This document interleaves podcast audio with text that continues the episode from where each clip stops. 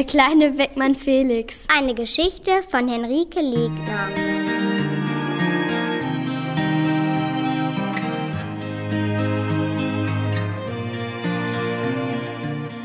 Phoebe lag in ihrem Bett.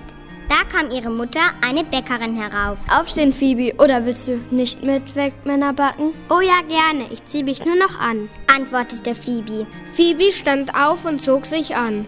Dann lief sie die Treppe hinunter und bog in die Backstube ein. Komm, Phoebe, hier hast du einen kleinen Klumpen Teig, sagte die Mutter. Danke, sagte Phoebe. Gemeinsam backten sie und schoben schließlich alle Wegmänner in den Ofen. Phoebe wartete. Endlich waren sie fertig. Phoebes Mutter holte das Blech aus dem Ofen und stellte es auf den Tisch. Ich wasche mir nur schnell die Hände, meinte die Mutter. Die Mutter verschwand.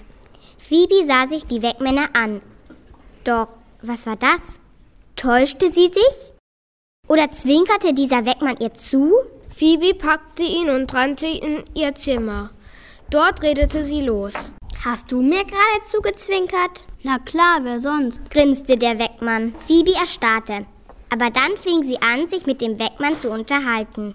Sie fragte ihn: Wünschst du dir etwas von mir?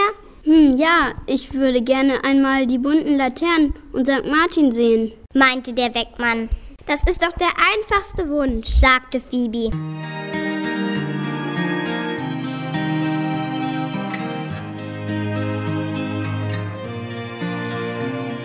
Am Martinstag war Phoebe sehr aufgeregt.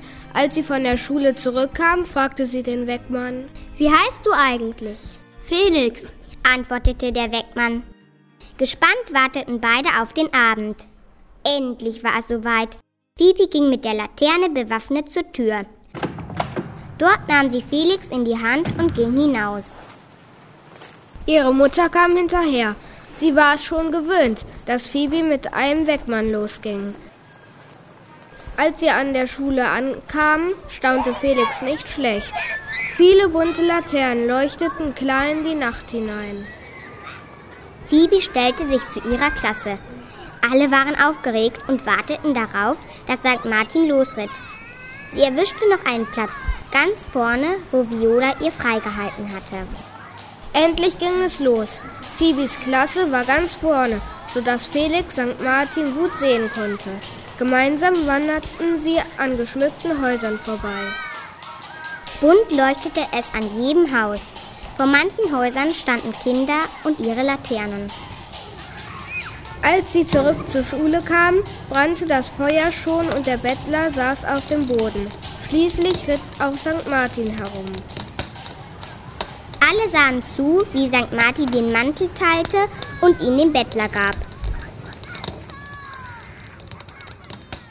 Danach gingen sie in die Klassen, wo alle einen Wegmann bekamen. Phoebe sah sich ihren Wegmann genau an, aber sie konnte nichts entdecken. Also biss sie hinein. Lecker. Nach dem Martinfest ging Phoebe mit Felix und ihren Eltern nach Hause.